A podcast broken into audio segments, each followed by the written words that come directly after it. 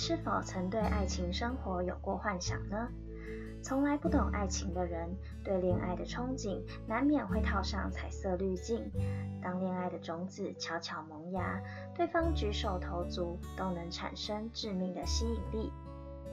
今天我们要来欣赏一个春心萌动、看似前景无限，却又难逃被命运扼杀的爱情故事。各位听众，晚上好。欢迎来到午夜说书人。本节目将带领你走进张爱玲的小说世界。如果对于文学和爱情的这个主题感兴趣，欢迎你持续锁定本节目。今天我们要欣赏的作品是张爱玲的《花雕》。女主角郑川长是个单纯的女孩，故事的开头便明示了她苍凉的凋零。曾经看似拥有爱情和亲情，受到众人宠爱的川长，也难逃命运的折磨，最终迎来生命的终结。然而，究竟是命运的残酷，让他必须悲凉的死去，还是人性中无可避免的冷漠，将他推上了死亡的高台呢？就让我们一起来欣赏这个凄美的故事吧。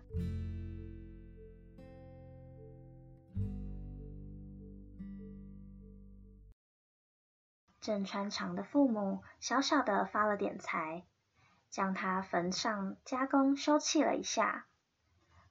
他的坟前添了一个白色大理石的天使。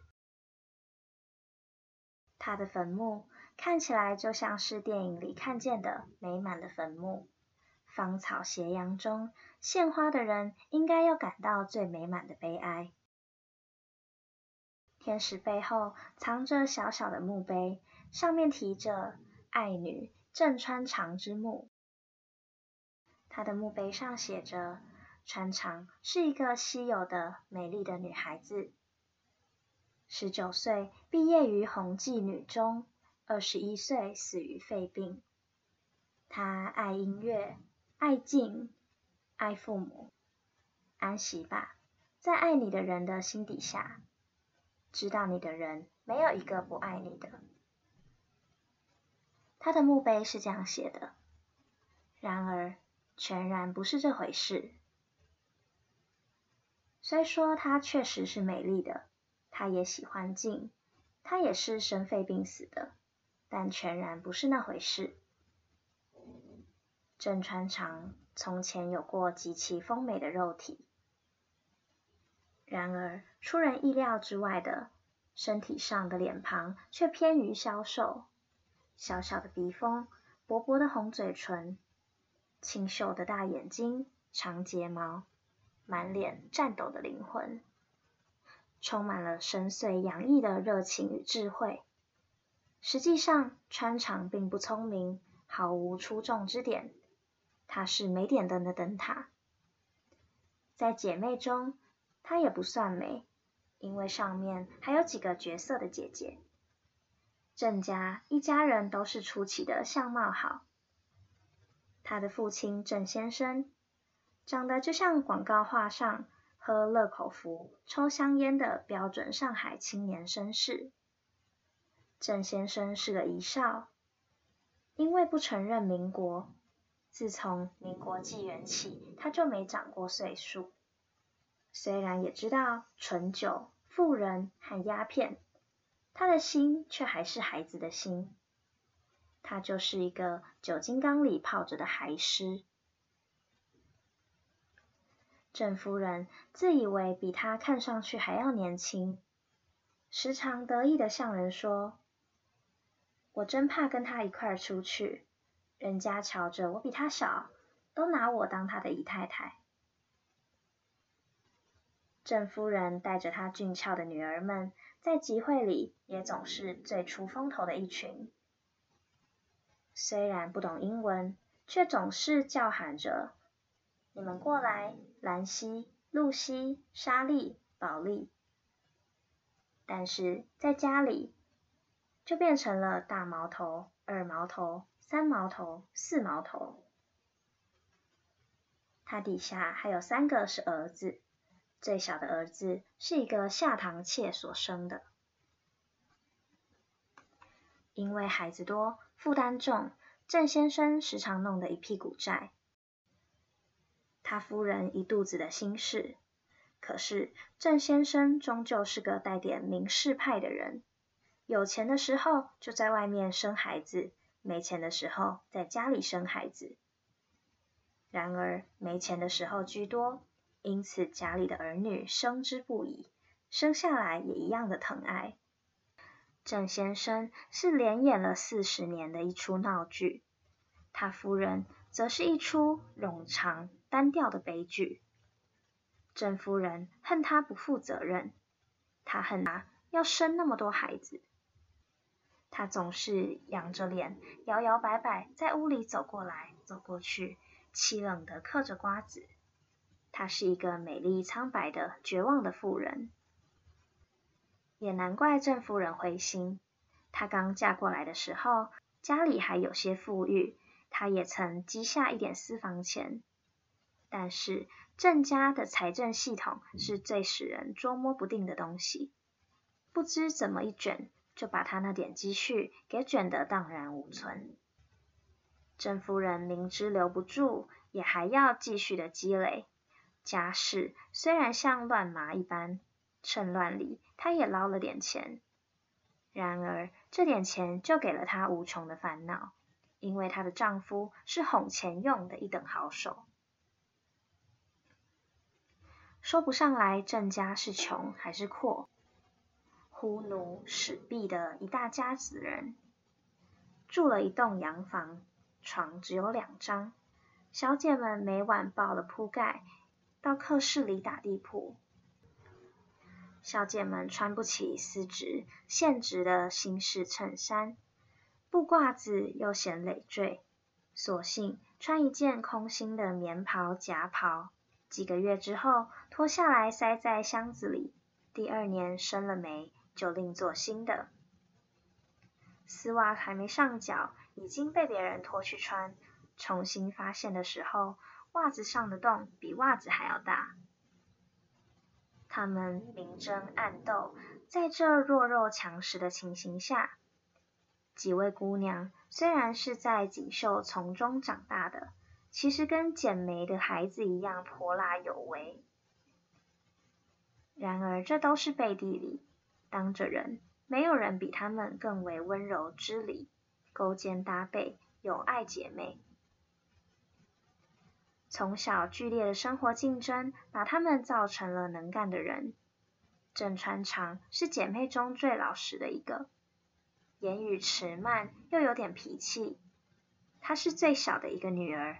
天生要被大的欺负，下面又有弟弟，占去了爹娘的疼爱，因此她在家里不免受委屈。可是他的家对于他实在是再好也没有的严格的训练，为门第所限。郑家的女儿不能当女店员或是女打字员，做女结婚员是他们唯一的出路，因此。郑川长可以说是一下地就进了新娘学校。他的姐姐们对于美容学研究有素，便异口同声的断定小妹适合学生派的打扮。这种脸，头发不烫还是比较好看，穿衣服越素净越好。于是穿长中年穿着蓝布长衫，夏天浅蓝，冬天深蓝。从来不和姐姐们为了同时看中一件衣料而争吵。好不容易熬到了这一天，姐姐们一个个都出嫁了，穿长这才突然漂亮了起来。但是他不忙着找对象，他痴心想着等爹有了钱，送他进大学，好好的玩两年，从容的找个合适的人。等爹有钱，非得有很多的钱。多的满了出来，才肯花在女儿的学费上。因为女儿的大学文凭原本就是最狂妄的奢侈品。郑夫人对于选择女婿很感兴趣，那是她死灰的生命中一星微红的炭火。虽然她为她丈夫生了许多孩子，而且还在继续生着，但是她缺乏罗曼蒂克的爱。她同时又是一个好妇人，既没有这个胆子，又没有机会在其他方面取得满足，于是她一样的找男人，只是找来了做女婿。二小姐、三小姐结婚之后，都跟了姑爷上内地去了。郑夫人把穿肠的事托给了大小姐。大姑爷有个同学新从维也纳回来，刚回国的留学生，据说是嘴馋眼花，最容易捕捉。这个人学医，名唤张云凡，家里也很过得去。穿肠见了张云帆，起初觉得他不够高，不够黑。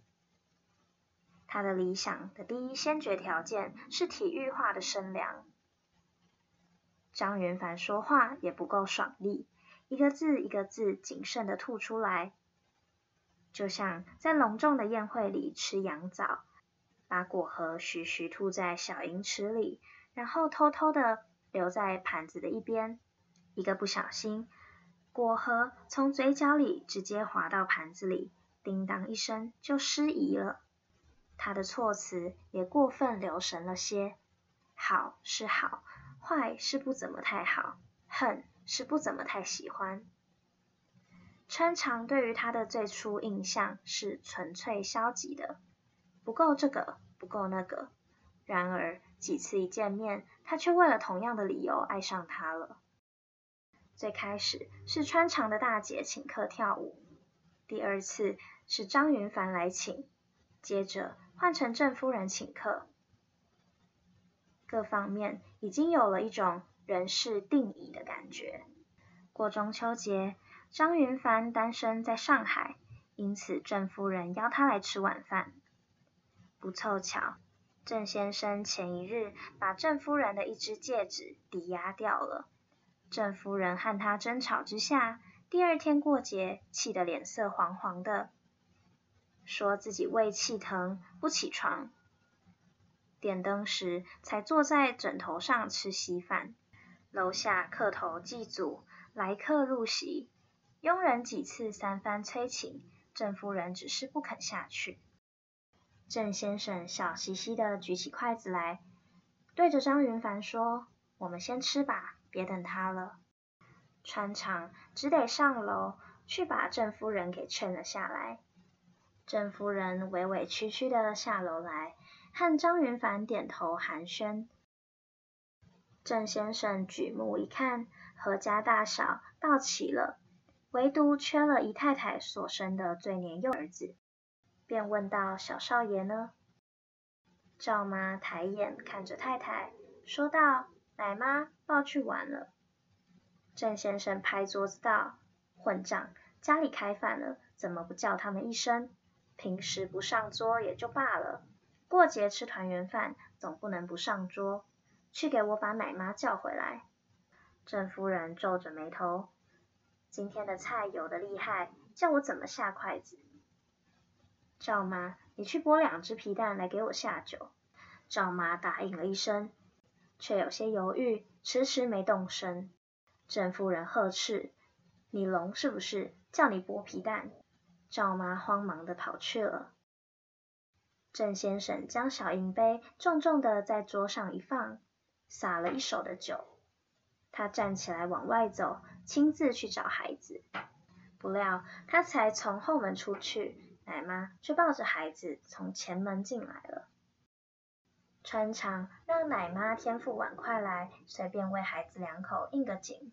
当碗筷送上来，郑夫人就把它接过来，夹了点菜放在碗盘上，说道：“拿到厨房里去吃吧，我见了就生气。下流胚子，你再捧着它，脱不了，还是个下流胚子。”奶妈只得把孩子抱到厨下，恰巧遇到郑先生从后门进来。看见这情形，不由得大怒。他抢过碗，摔得粉碎。那孩子眼见才要到嘴的食物又飞了，便哇哇大哭起来。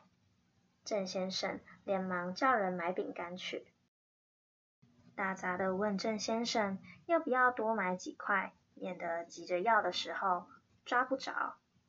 郑先生却说：“多买了，我们家里哪放得住东西？下次要吃，照样还得现买。”郑夫人在里面听见，便闹了起来：“你这是说谁？我的孩子犯了贱，吃了婊子一样的吃剩下的东西，叫他们上吐下泻，登时给我死了！”郑先生在楼梯上冷笑道：“你这种咒，赌他做什么？上吐下泻，你知道你现在有人给他治了。”张云帆听了这话，并没有会意过来。穿肠的脸上却有些讪讪的。席间，郑夫人替张云帆夹菜，一面心中烦恼，一面向他抱怨着。穿肠心中本就不自在，又觉得胸头饱闷，便说要去沙发上靠着，舒服些。一桌子人都吃完了，郑夫人称道：“不替张先生倒茶。”云帆则连忙说道：“我有茶在客厅里，只要兑点开水就行了。”便趁势走到客厅里。客厅里电灯上的罩子让小孩子拿刀弄碎了一角，因此能够不开灯的时候，总是避免开灯。屋子里暗沉沉的，只见穿长扭着身子伏在沙发的扶手上，蓬松的长发背着灯光。边缘上飞着一丛轻暖的金毛衣子，瞪着一双大眼睛，像云雾里似的微微发亮。张云帆则笑着问他：“还有点不舒服吗？”他看见穿肠不点灯，心中便有些疑惑。两人暗中相对，毕竟不便，只得抱着胳膊立在门口射进的灯光里。穿肠笑道。张先生，你很少说话。云帆则说：“刚才我问你好了没有，再问下去就像个医生了，我就怕人家说我三句不离本行。”穿肠站起来，云帆以为他去开灯，他却去开了无线电。因为没有适当的茶几，无线电是搁在地板上的。穿肠转着无线电，轻轻地说。我别的没有什么理想，就希望有一天能够开着无线电睡觉。云帆笑道：“那仿佛是很容易。”穿肠则说：“在我们家里就办不到，谁都不用想要一个人享点清福。”云帆说：“那也许家里的人总免不了要乱一点。”穿肠很快的看了他一眼，低下头去，叹了一口气道。我爹其实不过是小孩子脾气，我娘也有她为难的地方。其实我们家也还真亏了我娘，就是她身体不行，照应不过来。云帆听他无缘无故替他父母辩护着，就仿佛是他对他们表示不满似的。云帆自己回味方才的话，其实并没有这层意思。两人一时都沉默起来。正说着，穿肠的大姐全娟和她的姐夫回来了。几人闲聊着，云帆云帆问道：“今儿去跳舞不去？”全娟觉得太晚了些。云帆则说：“过节晚一点也没关系。”穿肠则笑道：“张先生今天这么高兴。”穿肠几番拿话试探。觉得张云帆虽然不是特别的高兴，却也没有半点不高兴。可见云帆对于他的家庭一切都可以容忍。知道了这一点，心里也就踏实了。当天，姐姐姐夫陪着他们出去跳舞。夜深回来，穿肠回想方才，四个人挨得紧紧的，挽着手并排走。云帆的胳膊恰巧抵在了他胸部上。他们虽然一起跳过舞，却也没有比这样再更接近的时候了。想到这里，穿肠就红了脸，决定下次出去的时候穿一双高的高跟鞋。并肩走的时候可以和他高度相仿。可是那样也不对，怎么样都不对。下次他们单独出去，如果云帆要吻他呢？太早了吧，总共认识了也没多久。以后会让他看清的。可是到底家里也已经默认了。川长的脸上发烧，久久没有退烧。第二天约好一同出去的，但是川长却病倒了，就没去成。病了一个多月，郑夫人、郑先生顾不得避嫌，便请张云帆给他诊断了一下。川长自幼身体健壮，从来不生病，没有在医生面前脱衣服的习惯。他瘦的骨头都高高凸了起来。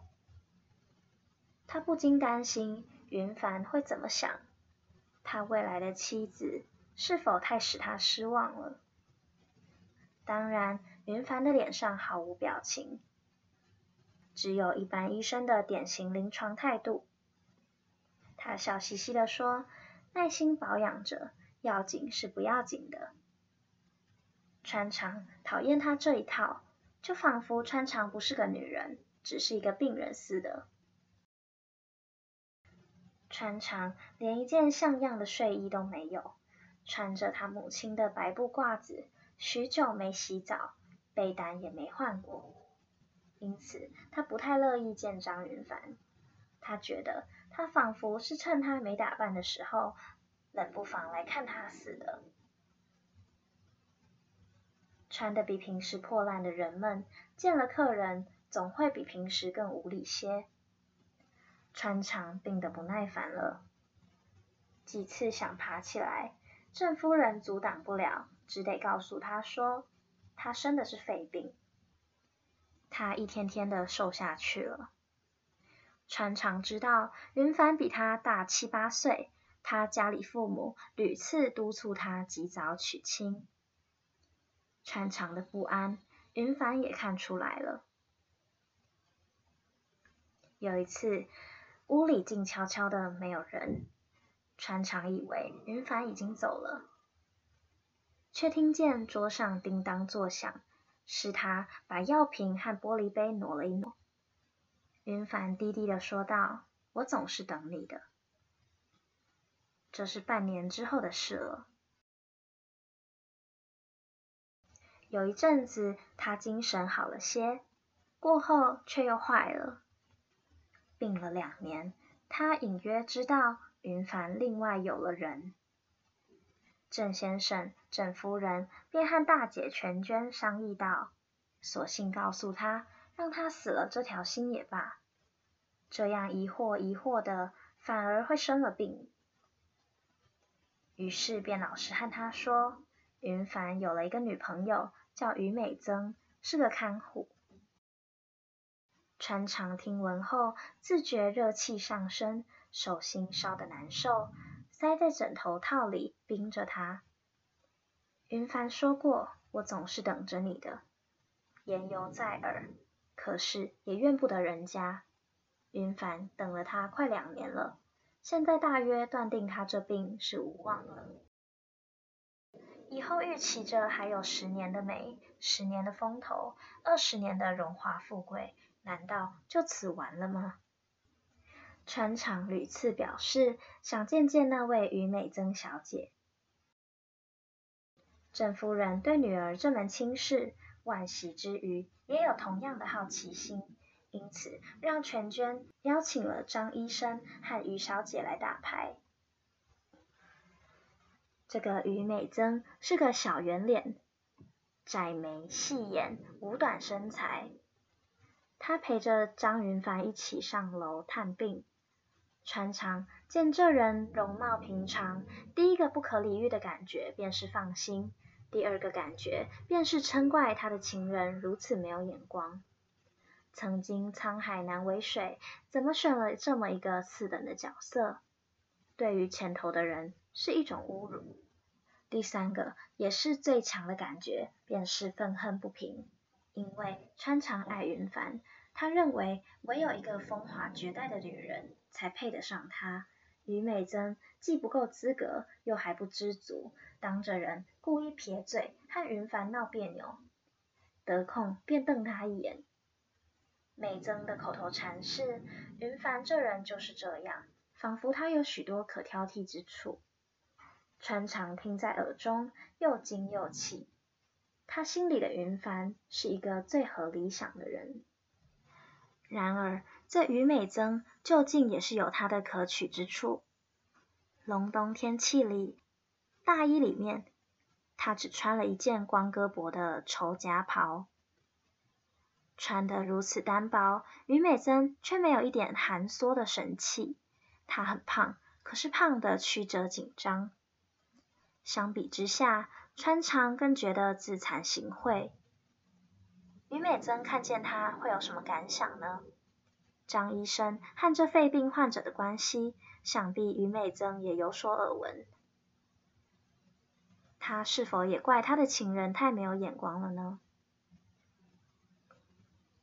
川长早就考虑到了这一点，便把他前年拍的照片预先叫人找了出来，压在方桌的玻璃下。于美珍含笑着问川长：“这是在哪儿照的？”川长便说：“就在附近的一家。”于美珍回答：“小照相馆拍照，一来就把人照得像个囚犯，就是这点不好。”川长一时对答不上来。于美珍又说：“可是郑小姐，你真上相。”其实他的意思就是，照片虽然难看，也胜过本人三分。两个人离开后，大家都觉得有安慰穿肠的必要。就连郑先生，为了怕传染，从来也不太到他女儿的房里来，这时候却也都上楼来了。众人品头论足，全娟说。长得也不见得好，郑夫人则说：“我就不赞成他那副派头。”郑先生认为他们这是过于露骨的嫉妒，便故意笑道：“我说人家相当的漂亮。”郑夫人后来回到自己屋里，哀叹道：“可怜，他还撑着不露出来，这孩子就是要强。”郑先生说。不是我说丧气话，四毛头这病我看过不了明年春天。说着不禁泪流满面。全娟将一张药方递过来，说道：“刚才云帆开了个方子，这种药他诊所里没有，派人到各大药房去买买看。郑夫人要郑先生先把钱交给打杂的，明天再叫他买。”郑先生却诧异地说道。现在西药是什么价钱？你是喜欢买药厂股票的，你该有数啊。明天他死了，我们日子还过不过？郑先生说：“你的钱你爱怎么使就怎么使，我花钱可得花个高兴，苦着脸花在医药上有多冤？这孩子一病就是两年，你是爱牺牲找着牺牲的，就连我也连累着牺牲了不少，也不算对不起他了。”你有钱，你给他买药去。郑夫人思考着，若是自己拿钱给他买，那便证实了自己有私房钱存着。左思右想，唯有托张云帆设法。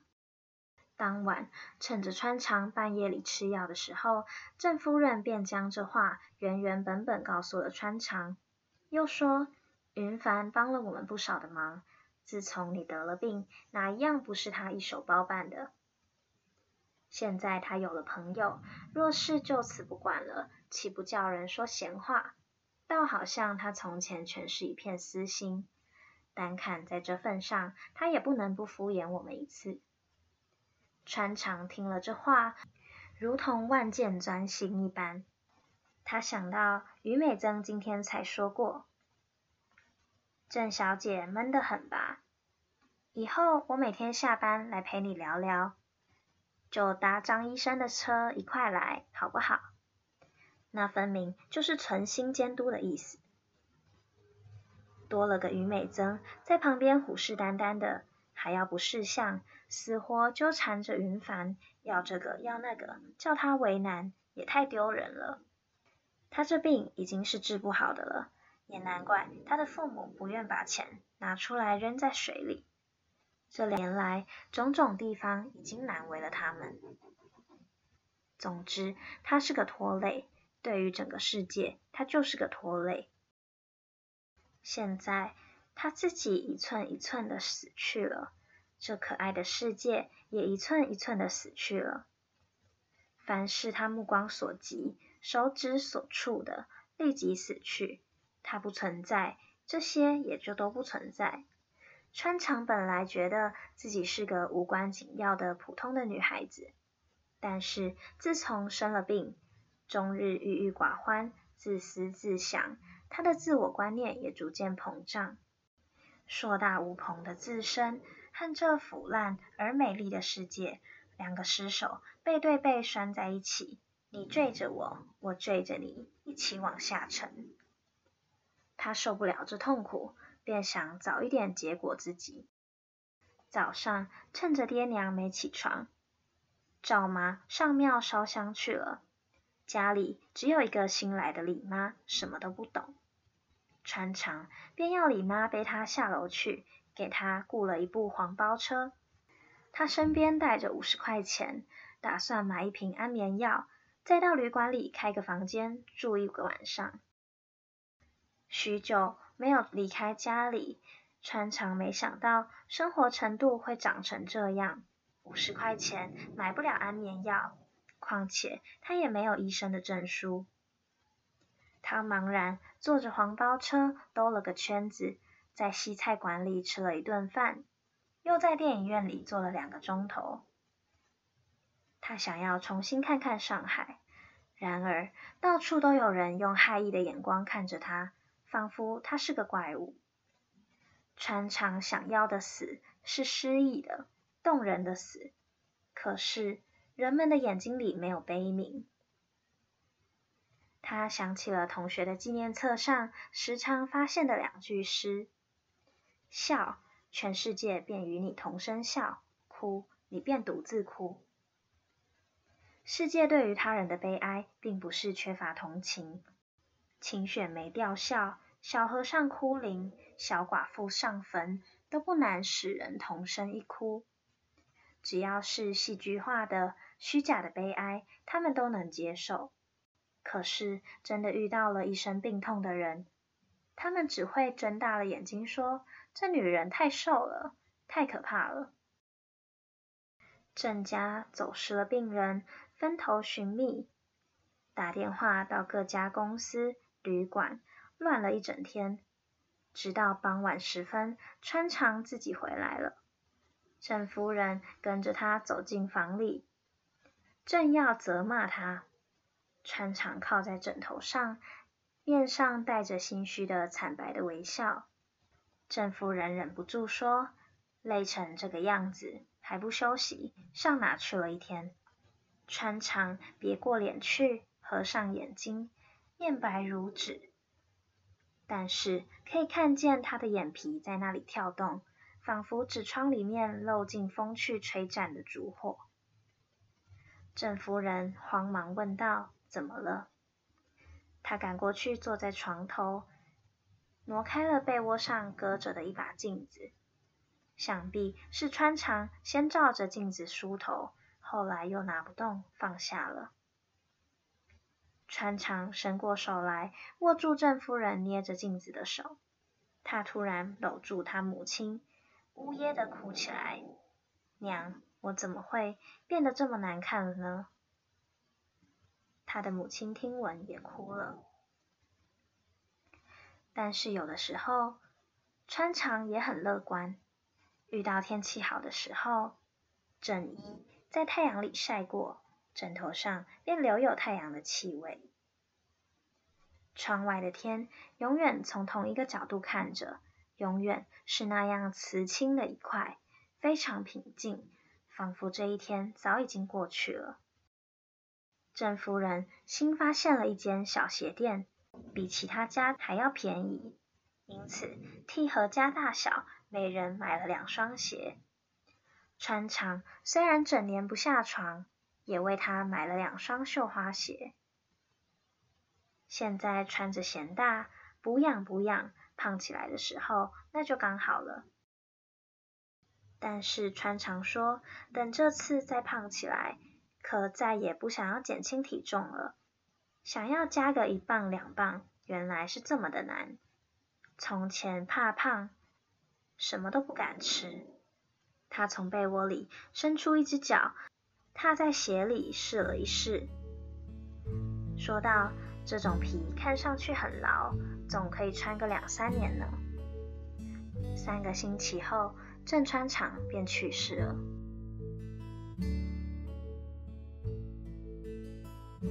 花雕的故事到此结束。从作品中，我们看见川长的生命里充满了戏剧性的转折。在资源匮乏、彼此竞争激烈的大家庭里，他好不容易熬到了出头的那天，也初次品尝了爱情的滋味。眼看就要获得幸福，命运却将他推入万劫不复的地狱。他得了肺病。他的爱人张云帆作为医生替他诊治，然而川长的病态让他在云帆面前自惭形秽，而云帆起初愿意等他，也不是出于真心的爱慕，只是因为年纪到了，父母催婚之下，而川长对他来说是个合格的新娘。这种脆弱的爱情，或许根本称不上是爱情。最终还是让云帆失去耐性，另结新欢。至于川长的父母，更是自私而冷漠。虽然没有弃之于不顾，却也总是抱怨他们为川长牺牲了太多。意识到川长可能再也无法痊愈后，他们更是起了就此放弃的念头，不愿再投入医疗资金。久病不愈的川长，最后也在病痛折磨下失去了生存的动力。爱人移情别恋，父母冷眼旁观，他想结束自己的生命。然而可悲的是，他连性命的主导权都掌握不了，最终只能回到那个自私的家庭，在苍白而虚假的期待之中逝去。扼杀了郑川长的，不只是肺病。更是爱情和亲情的缺失，人性的自私就像水蛭，一点一点吸干了他生命的血液。或许自始至终，他都是那颤抖的灵魂，那没能点上灯的灯塔。午夜说书人，今天的节目到此结束。如果喜欢今天分享的故事，欢迎下周继续收听本节目。让我们相约下个夜晚，一起欣赏张爱玲笔下动人的爱情故事吧。